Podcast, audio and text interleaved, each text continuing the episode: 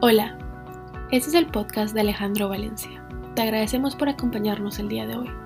La palabra de Dios y el Espíritu Santo transformaron la vida de Alejandro y a través de este podcast espera que otras personas conozcan a Dios. Nuevamente, gracias por acompañarnos y esperamos que disfrutes la charla.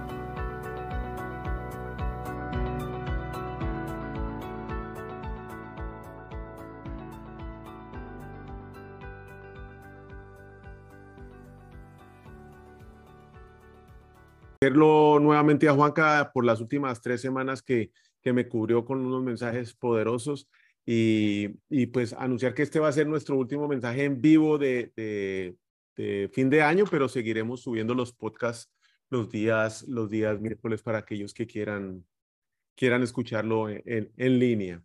Eh, hay una frase que me quedó sonando muchísimo en la cabeza y con la que quiero iniciar y quiero compartir con ustedes y, dice así, no solamente debemos hacer las cosas, no solo debemos hacer las cosas correctamente, sino también hacer las cosas correctas. Y, sobre esa frase vamos a aclarar hoy tal vez el, el, mensaje. Y es que en las últimas tres semanas tuve la oportunidad de viajar por diferentes partes de los Estados Unidos, así como eh, diferentes ciudades en Guatemala. Estuve en Ciudad de Guatemala, estuve en Antigua Guatemala, y estuve aquí viajando por diferentes ciudades de los Estados Unidos. Pero no solamente viajé geográficamente, sino también tuve la oportunidad de viajar en el tiempo, así como en una máquina de tiempo que me devolvió años atrás. Compartí con una infinidad de personas que hacía años no tenía la oportunidad de ver el cariño, el afecto, los abrazos, las palabras calurosas estuvieron presentes en todo momento. Fue algo maravilloso ver y compartir con tanta gente linda, con tanta gente amada, con tanta gente maravillosa. Tuve una infinidad de reuniones, eh, bastantes, bastantes reuniones de, trabajo con diferentes personas, clientes, proveedores y eh, dentro de la oficina. Tuve algunas reuniones eh, sociales y tomé café con amigos entrañables con largas pláticas de café. Fue para mí un tiempo muy especial donde me reencontré con mucho de mi pasado. Y al reencontrarme con mucho de mi pasado, ahí es cuando, y hablo de mi pasado antes de conocer a Dios, es el que yo llamo mi viaje en el tiempo. También vi muchísimo dolor, vi aflicción, vi miedo, vi ansiedad, vi estrés, vi resentimiento, por las diferentes pruebas personales que cada una de las personas con las que compartí estaba pasando o acababa de pasar o veía venir. Y esto era algo que antes a mí pasaba completamente inadvertido. No tenía un ojo o no estaba atento a percibir ese dolor, esa aflicción, ese miedo y esa ansiedad. Y después de compartir en esa mix de emociones, alegría, dolor, gozo y aflicción, miedo y ansiedad. Mm, esto me llevó a reflexionar, porque además así lo pide Dios en su palabra sobre una pregunta que nos hace ahí mismo. Y voy al libro de Ageo 1.4. ¿Acaso es el momento apropiado para que ustedes residan en casas lujosas mientras que esta casa está en ruinas? Ageo 1.5 dice, así dice el Señor Todopoderoso. Reflexionen sobre su proceder. Y es que de este libro de Ageo debemos aprender muchísimo acerca de las prioridades de nuestra vida.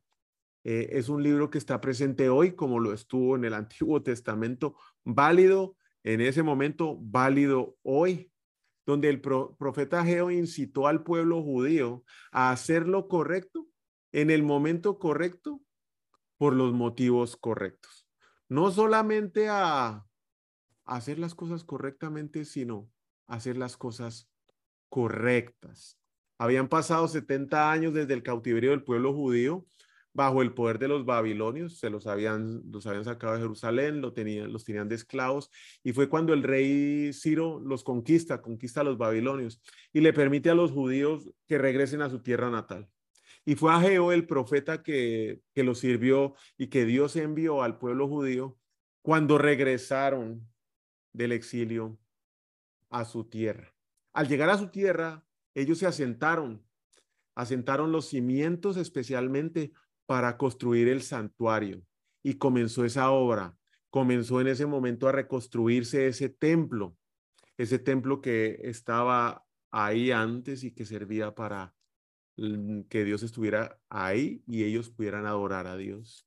Pero en el mismo momento en que ellos empezaron a reconstruir el templo, los vecinos que tenían alrededor, que eran hostiles y que no estaban de acuerdo con eso, empezaron a atacarlos insistentemente intentando detener la obra.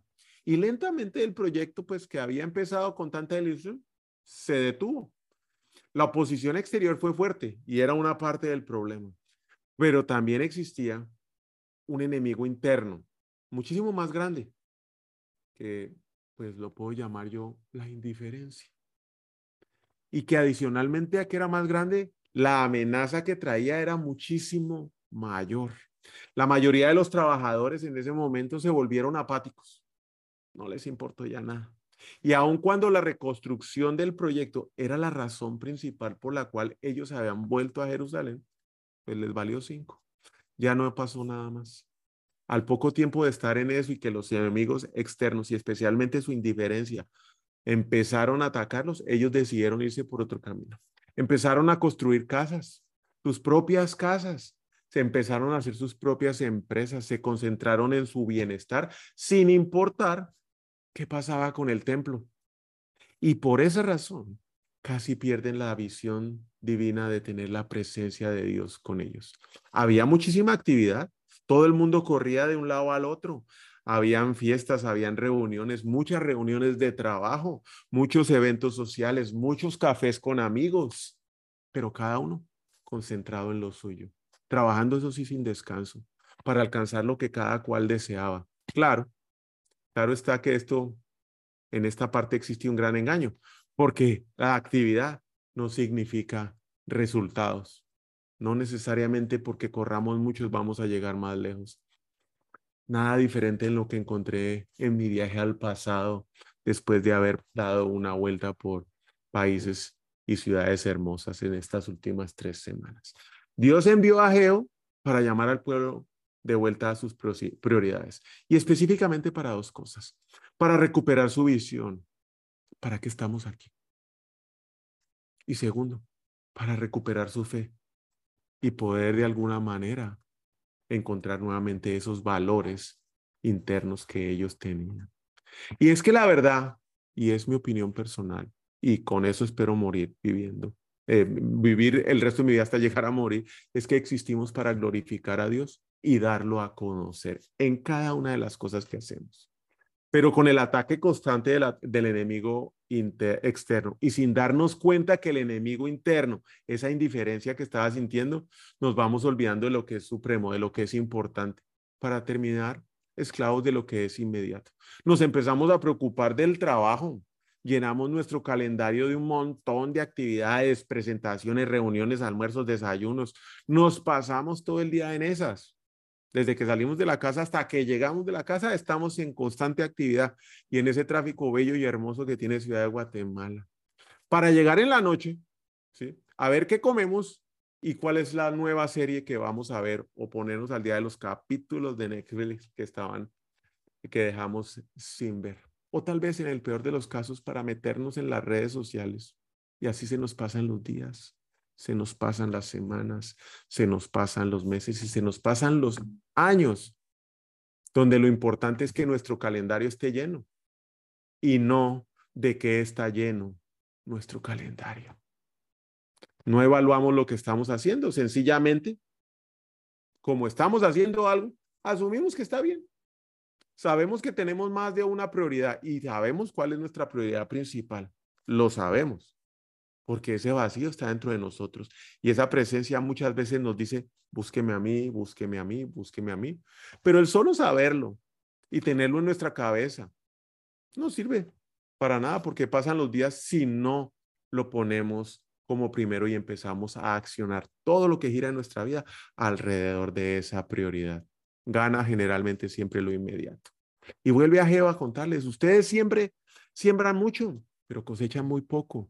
Comen, pero no quedan satisfechos. Beben, pero no llegan a saciarse. Se visten, pero no logran abrigarse. Y al jornalero se le va su salario como por saco roto. Así dice el Señor Todopoderoso. Reflexionen sobre su proceder. A todos nos pasa en algún momento de nuestras vidas que tenemos las manos ocupadas, los calendarios saturados, la cabeza llena de cosas, pero el corazón completamente vacío. Muchos tal vez no han encontrado cuál es esa prioridad, primera y única y más importantes. Y a otros nos puede pasar que la dejamos, empezamos a dejar a un lado, nos mantenemos ocupados, dejando a un lado nuestra primera prioridad, que es amar a Dios sobre todas las cosas. Y es que anoche, después de todo ese viaje, nos invitaron a una comida y me, me hicieron una pregunta. Mire, Alejandro, ¿cómo puedo encontrar esta prioridad? ¿Cómo puedo encontrar el propósito en mi vida? Ah, tremenda pregunta que me han hecho.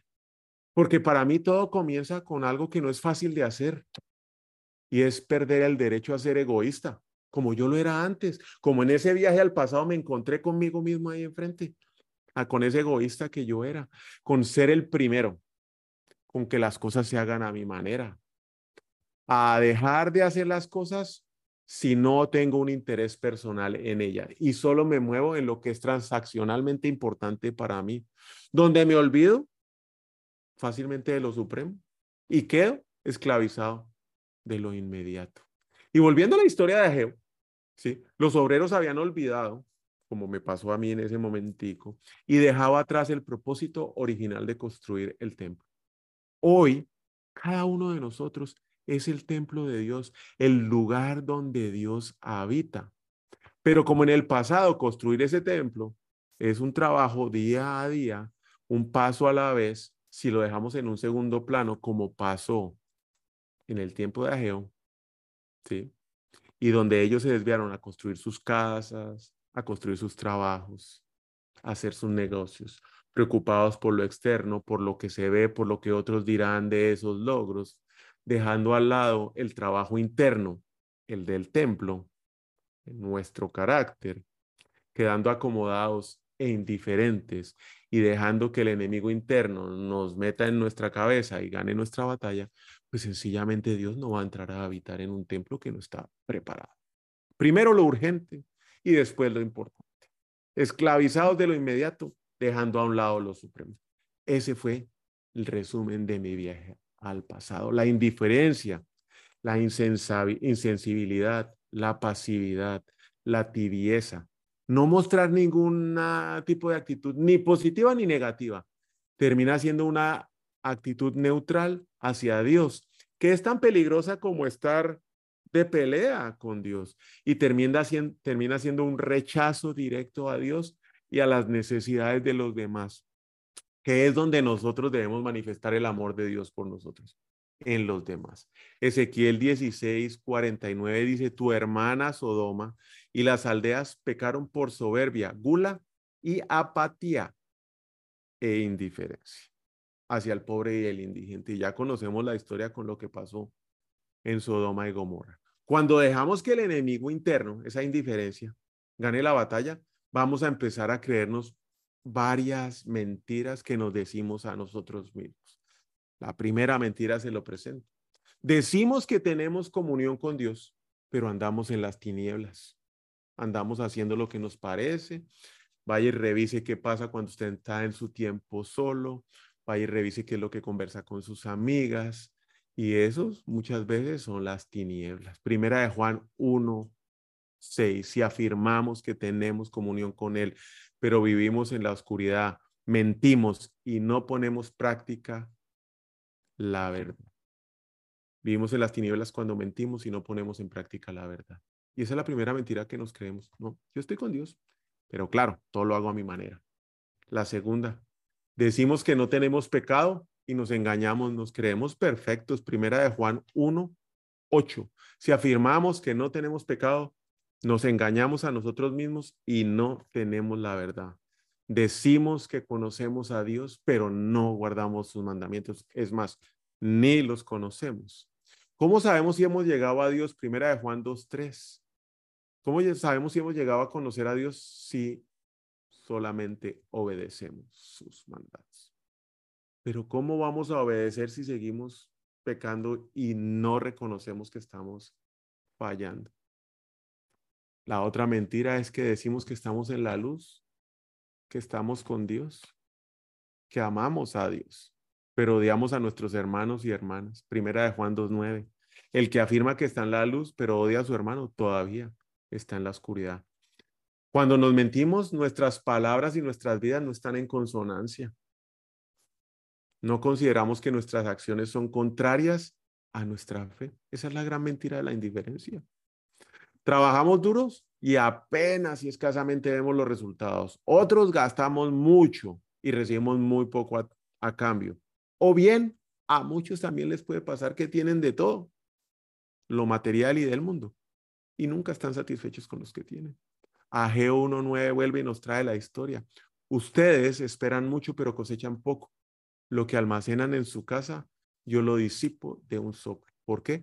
Porque mi casa está en ruinas, ese templo interior, mientras ustedes solo se ocupan de la suya. Esas casas exteriores, el trabajo, las relaciones, las fiestas y demás, afirma el Señor Todopoderoso. Cuando las prioridades no son correctas, el resultado siempre va a ser una decepción. Existe un principio que se llama el principio de Pareto o la regla del 80-20, que dice que con las prioridades adecuadas, con un 20% de su esfuerzo, se le dará el 80% de los resultados. Pero si las prioridades no son las correctas, no son las adecuadas, el 80% de su esfuerzo solo dará un 20% de sus resultados. No se trata de trabajar más duro, no se trata de hacer más cosas, no se trata de tener la agenda llena. Mm, se trata de estar enfocados en lo que es importante y principal. De eso se trata todo.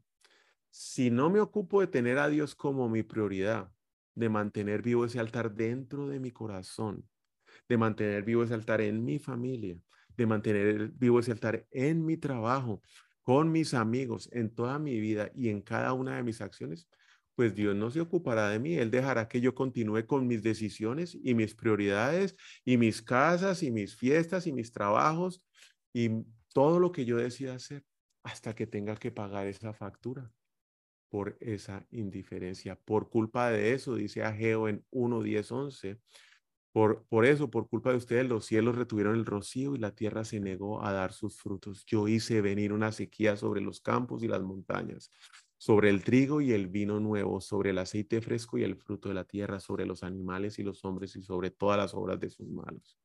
Dios nos va a inquietar de tal manera a cada uno de nosotros para que lleguemos a trabajar en nosotros mismos para que nosotros seamos un templo digno de donde Él pueda habitar.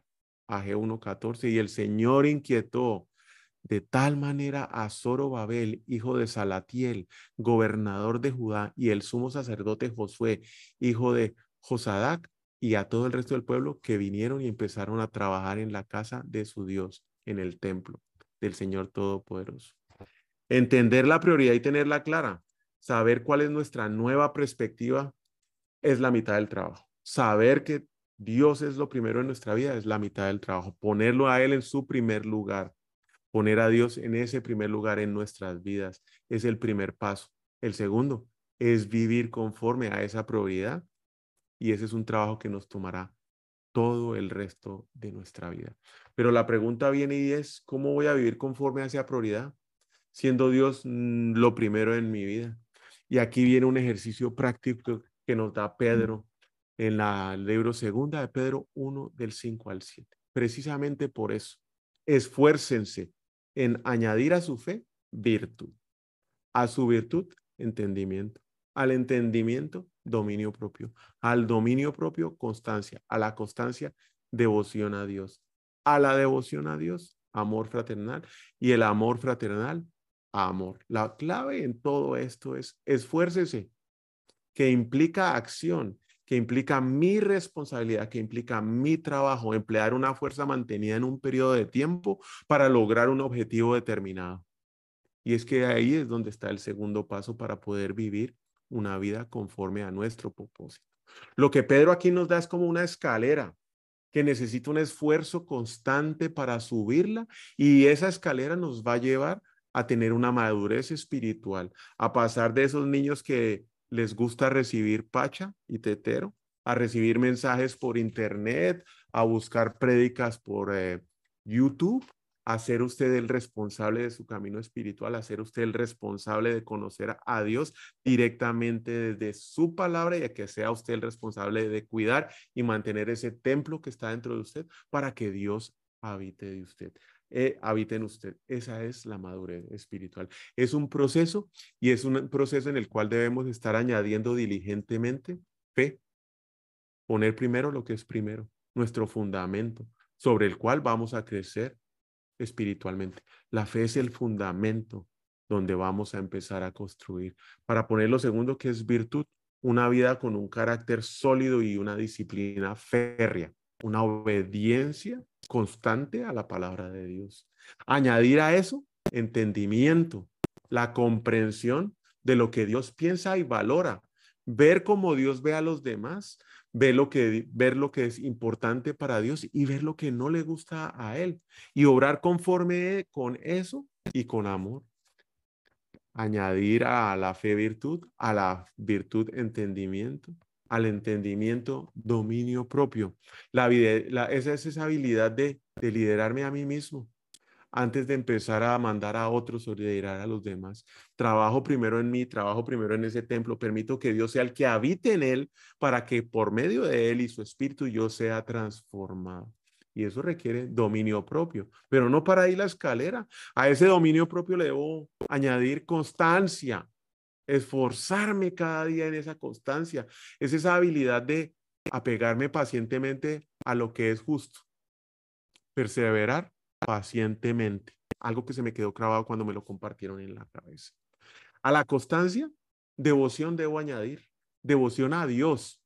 Un estilo de vida guiado y lleno del Espíritu Santo, porque cuando usted empieza a trabajar en esa escalera, usted está construyendo ese templo interno suyo y Dios va a venir feliz a habitar con él, con usted en el templo que usted está preparando para él. Y en ese momento usted va a estar siendo guiado, guiado por el Espíritu que refleja lo que es Dios, guiado por el Espíritu Santo. Pero es que ahí no termina. El siguiente eslabón es el afecto fraternal y es un estilo de vida cálido, relacional, bondadoso, amoroso, donde nuestras acciones, cualquiera que estemos haciendo en cualquier lugar y en cualquier momento, solamente manifiestan en los demás el amor que Dios ha hecho o que ha manifestado en nosotros. Y por último, a todo esto le vamos a, añadir amor, la cualidad más alta que nos capacita para dar sacrificial, sacrificialmente a otros. Me muero yo y Dios vive en mí. Y cuando me muero yo, no tengo problema en ir a servir a los demás. Vivir una vida conforme a lo que creemos, dando gloria a Dios, amándolo a Él y a los demás. Eso es exactamente lo que hemos estado llamados a hacer. Ageo 2.5 dice, mi espíritu permanece en medio de ustedes conforme al pacto que hice con ustedes cuando salieron de Egipto. No teman.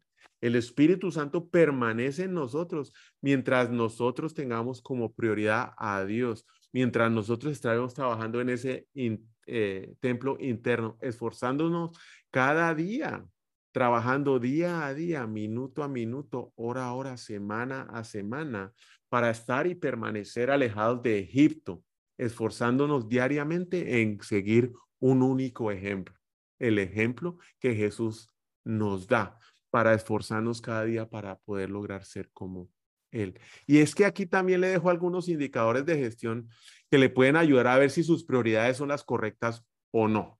Una pregunta que muchas veces pueden llegar a pasarse por su cabeza, ¿me llevo bien con Dios o no? ¿Estoy en buenas con Él o estoy en las malas? Primera de Juan 4, 20 y 21. Si alguien afirma, yo amo a Dios, pero odia a su hermano, es un mentiroso. Pues el que no ama a su hermano, a quien ha visto, no puede amar a Dios a quien no ha visto. Y Él nos ha dado este mandamiento, el que ama a Dios, ame también a su hermano. Vaya y revise. Respondas esta pregunta sinceramente, lo que lo puede llevar a encontrarse con una realidad que no espera.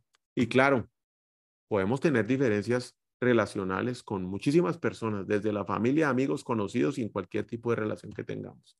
Pero debemos aprender a manejarlas y buscar una solución en forma pacífica y con respeto. así perdamos. ¿Cómo se lleva hoy usted con su pareja, con su esposo, con su esposa? ¿Qué trato hay? Ah, y sus hermanos, sus padres, con sus hijos. ¿Cómo se lleva con su amigo que no lo invitó al convivio navideño? ¿O con aquel que usted le prestó plata? Y cuando lo mira, esconde la cabeza y se desaparece. O lo llama y no le contesta las llamadas. ¿Cómo se lleva con las amigas que no le invitaron al cuchubal? Y si no se lleva bien y guarda rencor, odio, quiere venganza o manifiesta un total desinterés ante las necesidades de otros, pues ahí respóndase cómo cree que está su relación con Dios. La segunda pregunta, ¿estoy vivo o muerto en mis pecados? ¿Amo o no al prójimo? Primera de Juan 3, 14 y 15. Y nosotros sabemos que hemos pasado de la muerte a la vida porque amamos a nuestros hermanos.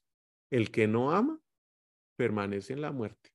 Todo el que odia a su hermano, mire pues, es un asesino. Y ustedes saben que ningún asesino permanece en la vida eterna. Primera de Juan 3:18. Queridos hijos,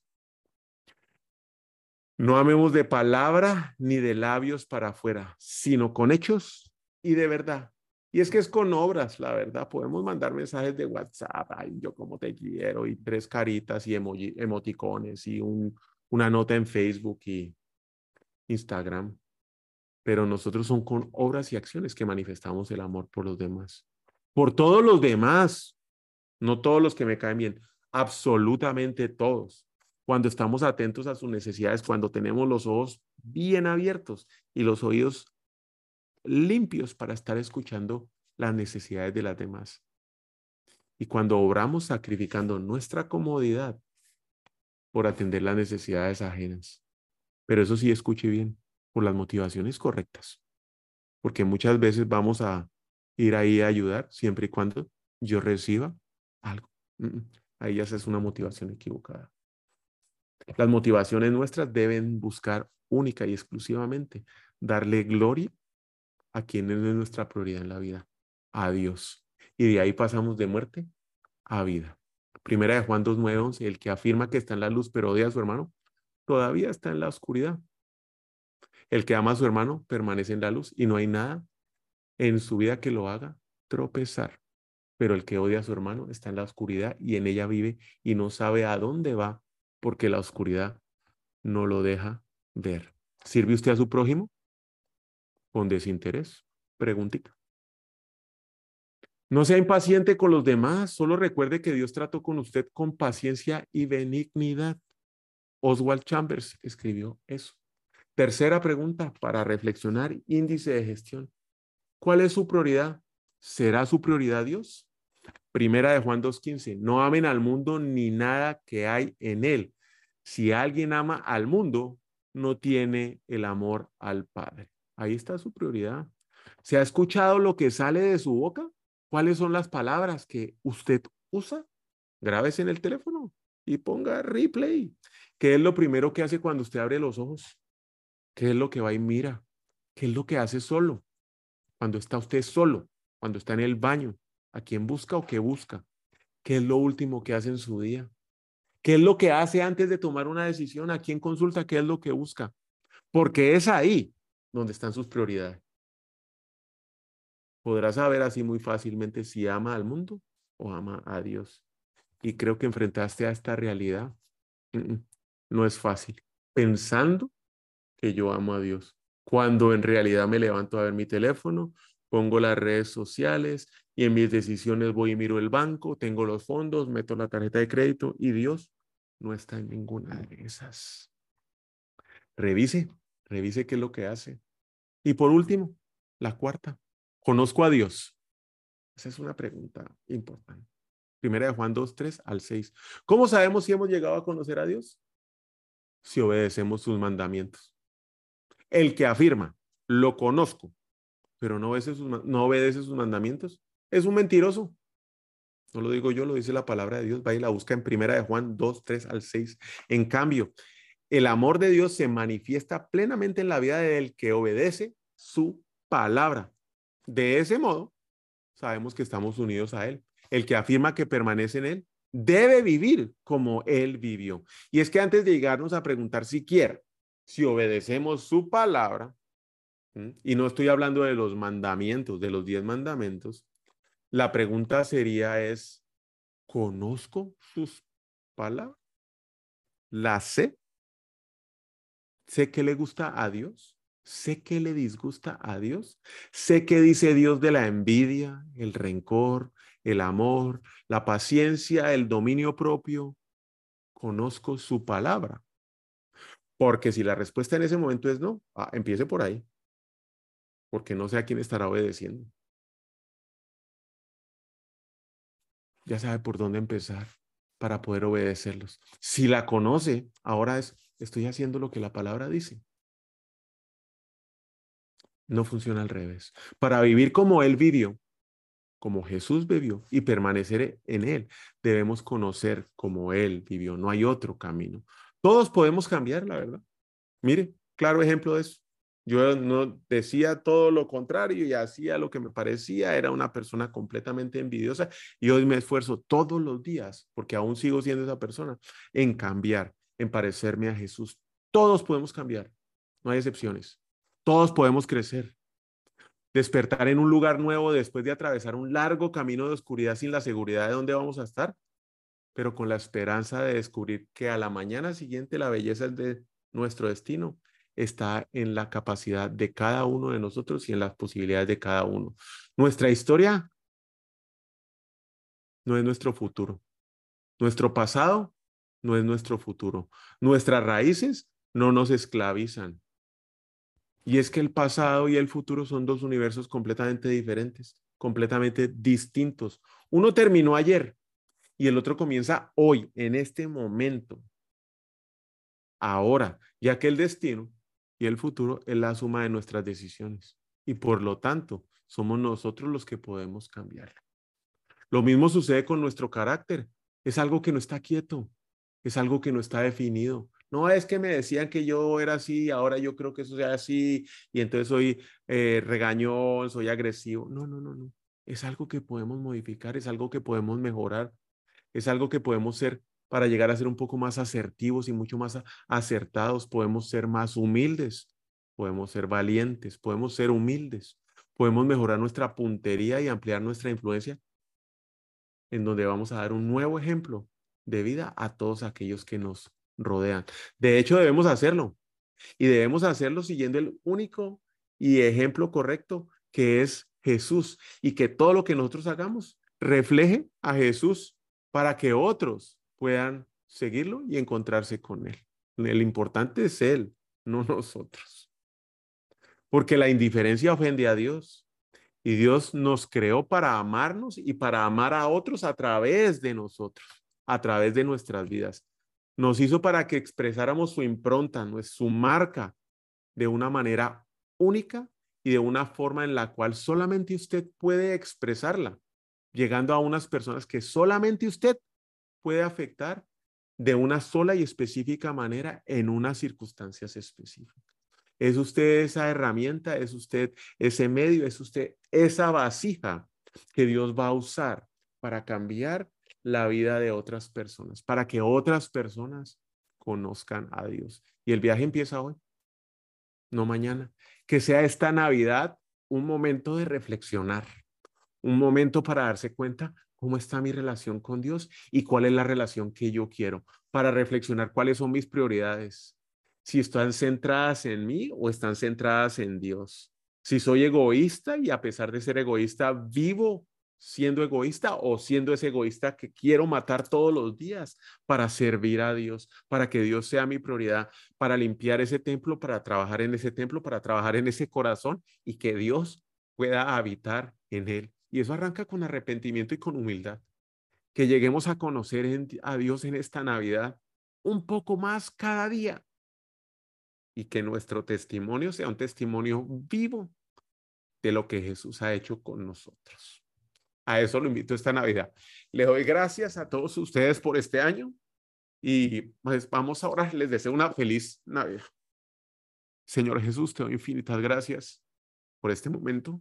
Agradezco, Señor, por todo lo que has hecho en mi vida. y por cada una de las personas que se han reunido constantemente. Yo sé que tú estás obrando, Señor. Gracias por tu amor incondicional. Gracias, Señor, porque a pesar de que era una persona egoísta, envidiosa, centrada en mí, has transformado. Gracias, Señor, porque has obrado en mí y habitas en mí. En el nombre de Cristo Jesús. Amén. Los amo. Que tengan una excelente noche. Dios los bendiga. Gracias. Feliz año. Gracias.